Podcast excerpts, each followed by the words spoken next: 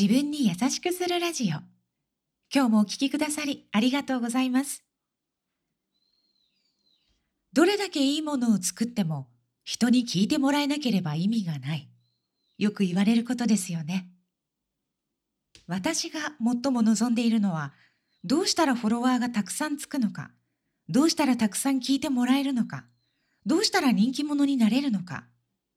誰かの真似をして形だけ整えたもので満足するのか。いろいろ考えていました。いい悪いではありません。何もかもが消費される社会で真に人の心に残りいかに変容し良い方向へと共に歩んでいけるのか。人から認められればハッピーでそうでなければ不幸なのか。幸せは他人次第なのか。他人が自分を幸せにすると思い込んでいるのか。自分は隣の人が何をしたら喜んで何をしたら幸せか知っているのだろうか。絶えず他人を満たすために生きるとどうなるのか。疲弊します。なぜ疲弊するのか。自分の仕事ではないからでしょう。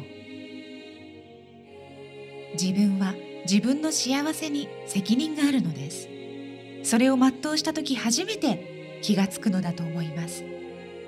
自分が周りに与えているということに。あなたには自分を幸せにする力がある。あなたにしかできないことです。自分にしかできないことをしましょう。それが生まれてきた意味です。同じようなことを言う人はたくさんいるでしょう。大切なことはそれらが自分から出てきたものなのかだと私は思っています。どれほど素晴らしい物語を書く作家でも伝説的な発明家でもそしてそうでなくても私たちはみんな同じなのです。特別な人だけが真理にたどり着くのではありません。自分の足で歩くのか誰かに乗せていってもらうのか感動を得られるのはどちらか。人の好みでしかないでしょう。私が最も魂が揺さぶられ心から感動を得られるのは表層ではなく真相での体験です。自分が望む世界は自分しか実現できない。自分が手にしたものを手放して私は未知なる世界に挑戦し続けます。